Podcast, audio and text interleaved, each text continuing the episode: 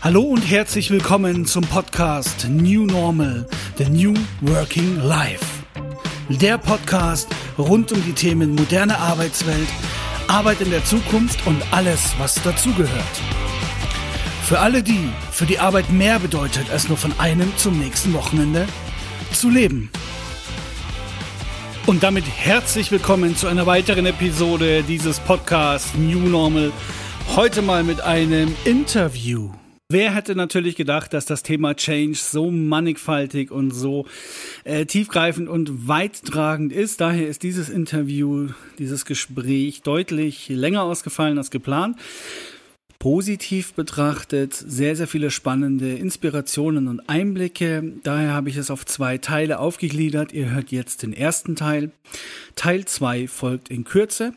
Ich wünsche euch ganz viel positive Impressionen, Neugierde und viel Spaß und sage, los geht's. Ich begrüße heute hier live und in Farbe und etwas bunt Wolfgang Hertlicker, Trainer, Berater und Speaker für positive Psychologie und Change Management. Hallo Wolfgang. Grüß dich, Sebastian. Es ist mir eine Freude, dich hier begrüßen zu dürfen und wir über das eigentlich fast schon das coolste Thema, also auch sogar aus meiner Sicht, das coolste Thema sprechen zu können, weil es momentan sehr, sehr viele Menschen betrifft, betraf und auch in Zukunft betreffen wird. Und das ist ganz simpel formuliert der Bereich Change Management. Das Thema Change, da gibt es einen ganz tollen Spruch, das passt auch oder ist sehr treffend auch für meinen Podcast New Normal. Und Ilja Greskowitz hat es so ganz treffend gesagt, Change ist die neue Normalität. Also wir leben in Veränderungen. Bevor wir aber in dieses spannende Thema einsteigen, äh, Wolfgang, positive Psychologie, positiv Leadership. Vielleicht kannst du da in zwei, drei Worten, Sätzen, je nachdem, was du brauchst, uns ein bisschen die Hörer updaten. Was kann man sich darunter vorstellen? Also ich habe festgestellt, als ich ein bisschen auf mein Leben zurückgeblickt habe, dass ich immer schon sehr positiv getriggert war. Und ich habe früher als Jugendlicher gesagt, ich bin ein Positivist. Weil immer, wenn es mir nicht so gut ging, bin ich ziemlich schnell wieder aus diesem Sumpf herausgekommen. Und als ich dann vor ungefähr acht Jahren mit meiner Ausbildung für positive Psychologie begonnen habe, habe ich halt gemerkt, wie schön das ist, ähm, wenn man auch anderen Menschen beibringen kann, wie ein gelingendes Leben ausschaut. Also Menschen zu zeigen, wie man aufblühen kann.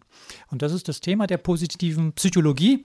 Da geht es nicht um kranke Menschen, die Probleme haben, sondern um die Menschen, die gesund sind, aber nicht immer glücklich sind. Was kann man da tun? Und das Tolle ist, dass äh, das eine Wissenschaft ist.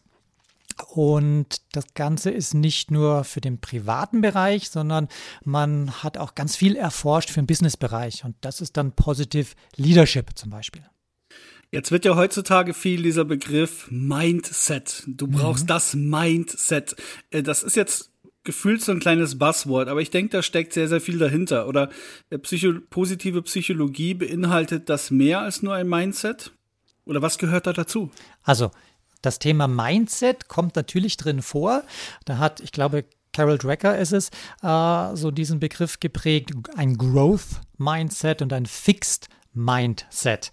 Und äh, das bezeichnet, ähm, wenn du ein Mensch bist, der gerne wächst, der bereit ist, sich weiterzuentwickeln. Und äh, wenn irgendwelche Probleme auftauchen, diese Probleme nicht immer in, in der eigenen Welt sucht und bereit ist, größer zu denken, sagen, okay, das war jetzt nicht so toll, aber es kann weitergehen, dann hat man ein äh, Growth Mindset. Und die Menschen, die glauben, okay, ich bin immer schuld an dem, dass es nicht klappt und ich kann mich nicht verändern und immer ich bin derjenige, die haben dann eher ein Fixed Mindset. Da war es schon wieder das Wort Veränderung, Change.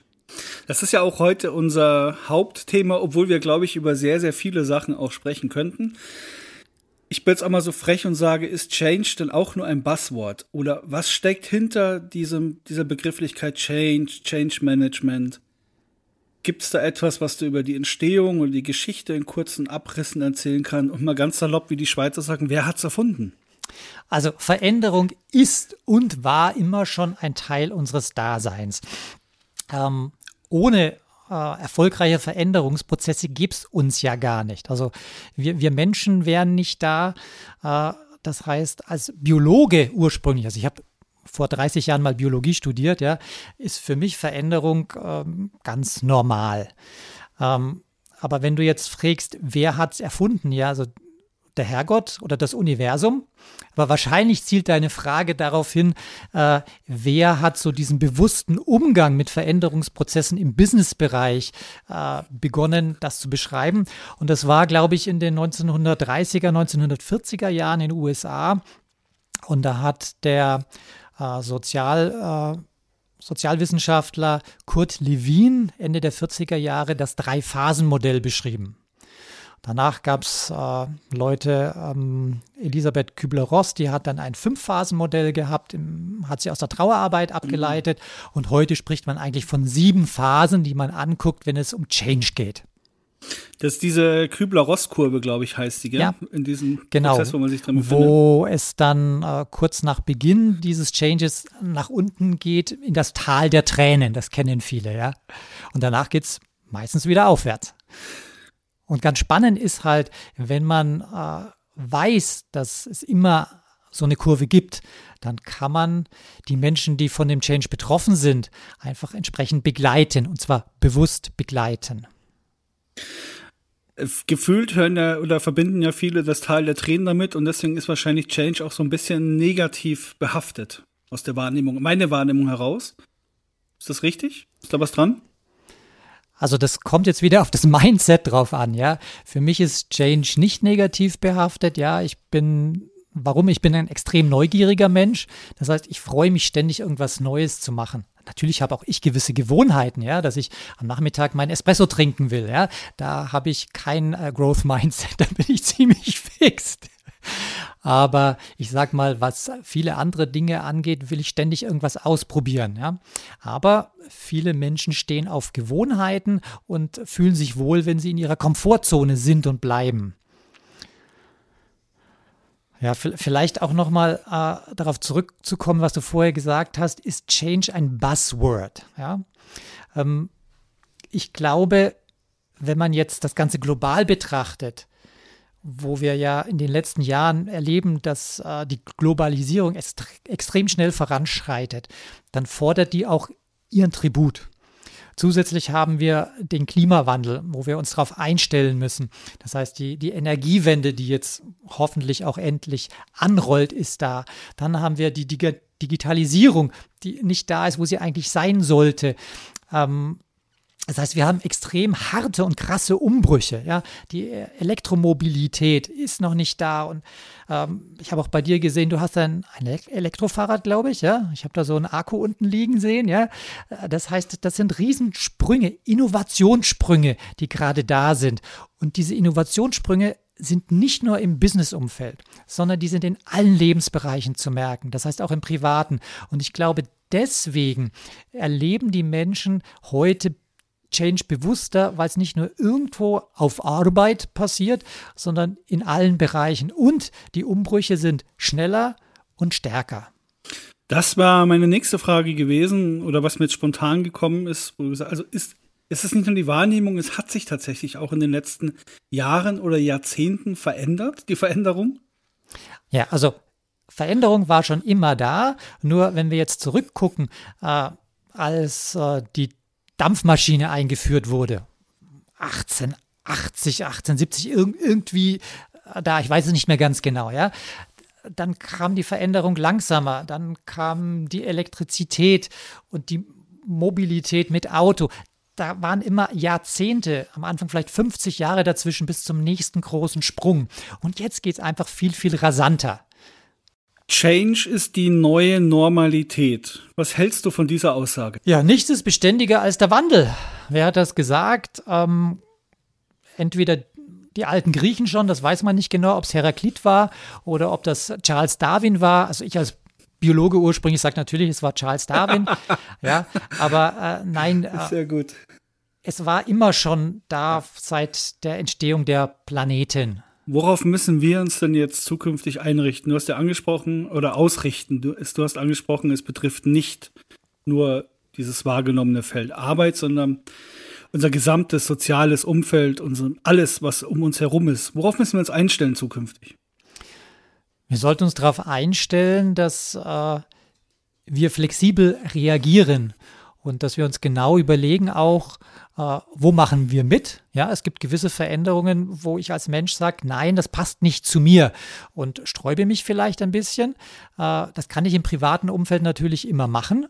Ähm, Im Geschäftsumfeld wird es natürlich schwierig, wenn ein einzelner Mitarbeiter sagt, nee, ich gehe da nicht mit, ich will zwar bei der Firma bleiben, beim Unternehmen, aber sage ich mal, dieses neue Arbeitskonzept gehen wir jetzt mal in ein Feld, was du ja beackerst, das heißt Open Space. Ähm, früher sagte man Großraumbüro, ja.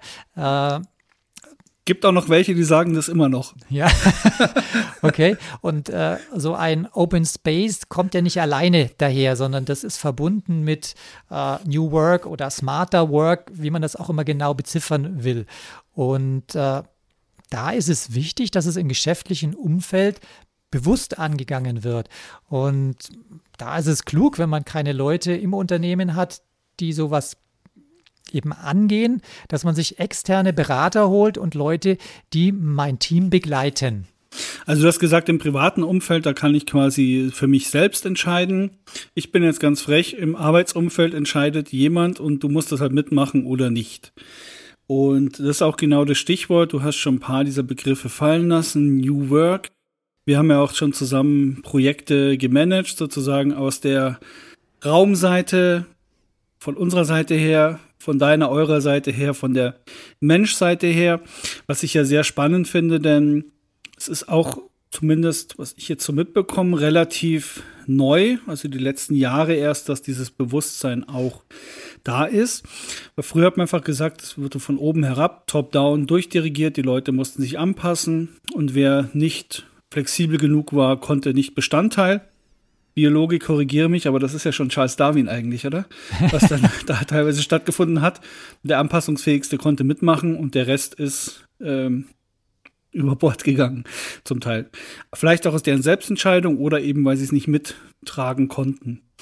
Äh, New Work, da beschäftige ich mich ja sehr viel. Ich denke, da werden wir jetzt auch nicht viel drüber sprechen in dem Bereich. Bei mir ist ganz wichtig, dass wir jetzt wirklich in diesem Thema New Work und Change Management mal wirklich tiefer einsteigen. Was ist da, du hast es jetzt ja mitbekommen, wie wir mit Räumen hantieren, wie wir die Menschen damit ins Boot nehmen.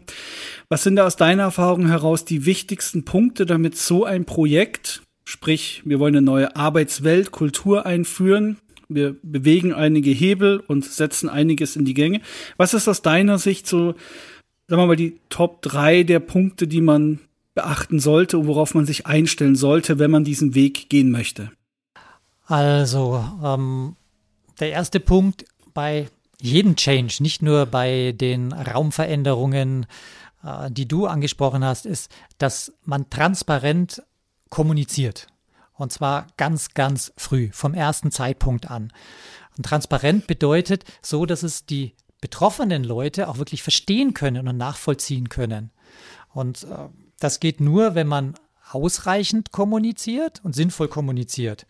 Und jetzt kommen wir zu einem Punkt, der ja mit New Work sehr gut einhergeht, die Sinnvermittlung. Ja, das ist ja ein Punkt vom Friedhof Bergmann gewesen, Sinn erleben zu ermöglichen und Flexibilität zu haben. Ähm, und ich mache jetzt noch einen vierten Punkt drauf. Äh, das ist die Menschen, die betroffen sind, auch äh, ganz früh zu beteiligen. Was passiert denn, wenn man das nicht macht? Ähm, ja, das, was äh, ganz viele Firmen erleben. Man, man spricht ja von, also wenn man die Literatur liest, dass bis zu 80 Prozent der Change-Prozesse schiefgehen. Das heißt, musst du dir mal vorstellen, vier von fünf gehen entweder komplett in die Hose oder es entstehen größere Kollateralschäden. Das heißt, die, die Mitarbeiter sträuben sich Und äh, das Engagement der Führungskräfte und das Geld, was da reingesteckt wird und die Zeit, die vielleicht sogar vergeudet wird, das ist alles umsonst. Und deswegen ist es viel gescheiter, wenn man gleich von vornherein sich bewusst ist, es gibt so eine Change-Kurve in diesen sieben Phasen und es geht nach unten. Und wenn ich das weiß, dann kann ich das begleiten und abpuffern. Und dann wird dieses Tal der Tränen einfach nicht, nicht so lange dauern oder nicht zu tief sein. Ist das dann, wir, wir hatten ja vorher schon mal Tal der Tränen auch gehabt, ist das das, wo dann viele das Handtuch werfen und das für gescheitert erklären? Ja, das kann, kann natürlich vorkommen, wenn, Sie sich nicht bewusst sind, dass nach dem Tal der Tränen oder unten im Tal der Tränen äh, plötzlich auch mal ein Wendepunkt sein kann und dann geht es wieder nach oben. Also Durchhaltevermögen ja. ist auf jeden Fall ein wichtiger Punkt. Was heißt denn andere Punkte noch, die, wo du dieses Scheitern, also du sagst 80 Prozent, 4 von 5, 8 von 10, wenn man es mal hoch ist, ist immens. Das ist ja wirklich immens. Also was kann ich dagegen tun, damit ich nicht zu diesen 80 Prozent gehöre? Ja, also wichtig ist mal eine kontinuierliche Kommunikation mit dem Betroffenen. Äh, manchmal gibt es so eine Ankündigung, vielleicht in einem Newsletter oder äh, der CEO oder wer es verkündet, steht vor der versammelten Mannschaft und dann denken die Führungskräfte, that's it. Jetzt habe ich den Leuten ja gesagt, jetzt kann ich aufhören. Nein, sondern es muss weitergehen und zwar in Form eines Dialogs. Das heißt, wir brauchen auf der einen Seite von Top-Down als auch aber zurück von der Basis nach oben, vom Bottom-up die Kommunikation. Ähm, also kein Monolog von oben nach unten, sondern ein Dialog. Und äh, dieses Feedback, das sollte während des ganzen Change-Prozesses passieren.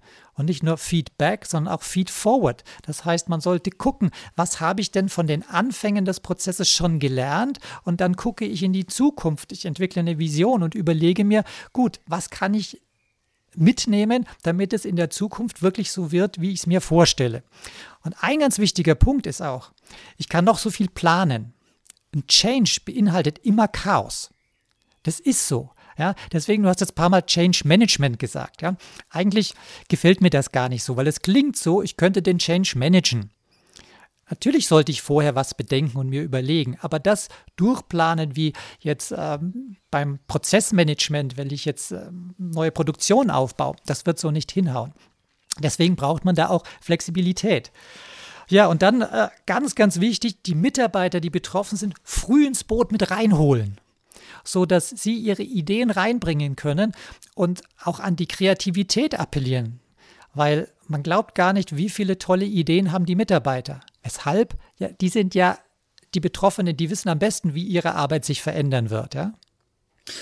Äh, wirklich super bildhaft auch erklärt. Äh, klasse, wirklich. Sehr, sehr klasse. Ich denke, das ist für die Hörer absolut nachvollziehbar, wo man ansetzen muss. Das ja, ein, ein Punkt noch. Mhm. Die, die Chefetage hat die verdammte Pflicht, die Sinnhaftigkeit zu erklären. Und am besten die Sinnhaftigkeit, warum ist es gut und wichtig fürs Unternehmen? Warum ist es gut für deine Abteilung, dein Team? Und am besten, wenn es geht, auch noch runtergebrochen auf den einzelnen Mitarbeitern. Welchen Benefit hast du davon? Also gehen wir mal zu dem Beispiel äh, Desk Sharing. Ja? Das ist für viele Menschen erstmal so ein rotes Tuch. Nein, äh, ich will meinen Schreibtisch nicht hergeben. Ja? Das ist auch irgendwo nachvollziehbar, wenn ich jetzt seit 10, 20 oder 30 Jahren an meinem Schreibtisch sitze und meine Identität in der Firma als Mitarbeiter verbinde mit dem Schreibtisch. Wenn ich es aber schaffe, frühzeitig äh, klar zu machen, was ist denn der Benefit von Desk Sharing, nämlich, dass ich nicht nur einen Schreibtisch habe, der vielleicht äh, in einem lauten Arbeitsbereich ist. Oder was hat neulich jemand erzählt? Ich sitze neben der Brandabschnittstür, die immer auf zu bang, auf zu bang, ja. Wenn ich dann die Möglichkeit habe, auch mal in einen ruhigen Bereich mich hinzusetzen für ein, zwei Stunden in einen Fokusarbeitsbereich oder wenn ich einen großen Stehtisch habe, wo ich mit anderen Kollegen wunderbar im Stehen produktiv arbeiten kann. Ich kann meine Pläne, meine Poster ausbreiten und ich habe große Meetingräume, wo ich mal die Montagmorgenbesprechung machen kann. Und dann vielleicht auch Arbeitsbereiche, wo es okay ist, dass die Menschen am Computer sitzen und trotzdem reden. Das heißt, es gibt verschiedene Zonen und das macht dann Sinn. Und das muss die Führungskraft vorab vermitteln. Mhm. Ich würde noch mal ganz kurz bitte einen kleinen Sprung zurück machen. Also du gehst ja da wirklich schon sehr tief. Merkt man, dass wir zusammenarbeiten und schon Projekte gemacht haben. Ähm, nur kurz zurück zu diesem Dialog. Ja. Wir haben ja jetzt im Idealfall Dialog, verstehe ich jetzt aus zwei Partien. Wir haben jetzt aber in der Regel, auch wenn viele Firmen sich in die Kultur reinschreiben, flache Hierarchien. Es gibt ja meistens, sage ich jetzt mal drei, mindestens drei Level. Wo muss das kommuniziert werden? Soll das von Ebene zu Ebene gemacht werden oder wirklich von oberster Stelle an alle? Oder das, das würde mich nochmal interessieren, was da so deine Expertise dazu ist. Also es kommt natürlich darauf an, äh, auf welcher Ebene der Change passiert, wie äh, vollumgreifend der ist. Aber meine Empfehlung ist, dass die oberste Stelle äh, initial was dazu sagt und sich dem auch annimmt. Und dann muss natürlich auch auf Abteilungsleiterebene das weitergehen oder Projektleiterebene, je nachdem, wie groß das Thema Change ist. Was, glaube ich, nicht so toll ist, das haben wir ja auch schon gemeinsam erlebt, dass äh, ein, ein C-Level Mensch eine Idee hat, spontan haut die raus, teilt es der nächsten Führungsriege mit und denkt sich, das ist ein Selbstläufer. Ja? Und dann macht sich niemand mehr von den Top-Führungskräften Gedanken, ja, was passiert denn weiter unten? Also dieses einfach nur weiter delegieren. Naja, die Abteilungsleiter kennen, kennen doch ihre Teams am besten, sollen die doch mal machen und entscheiden. Nein, warum? Das führt zu Unsicherheit. Und Unsicherheit mag eigentlich niemand. Also das Thema Sicherheit ist eins der Grundbedürfnisse von Menschen. Das kommt sofort nach. Essen, Schlafen, Sex kommt sofort auch das Thema Sicherheit. Und äh, wenn ich das nicht beachte, dann wird bei uns oben die Amygdala äh, aktiv. Das ist also das so ein uraltes Zentrum bei uns im Gehirn, das für Emotions- und Stressregulation zuständig ist. Und je mehr die aktiv ist, äh, desto eher äh, fühle ich mich unwohl, schlecht und es kommen äh, Emotionen wie Wut, Aggression und Widerstand. Ähm, wie ist es mit der Vorbildfunktion? Ganz, ganz wichtig, ja. Äh, schön, dass du das ansprichst. Ähm, die meisten Menschen haben irgendwelche Leute, auf die sie hingucken und sagen, fein, das gefällt mir, wie die das machen. Als Kinder sind es die, die Eltern oder die Lehrer irgendwo oder der Trainer im Sport. Und genauso ist es im Business auch. Ja? Wenn äh, meine Führungskraft oder die noch weiter übergeordnete Führungskraft zeigt, dass sie das macht, was sie auch sagt, was sie spricht, dann ist sie authentisch und dann kommt das gut an.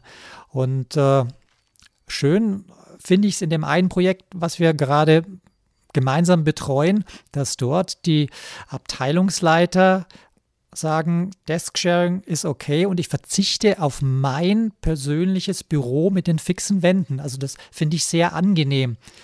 Also das ist so nach dem amerikanischen Stil.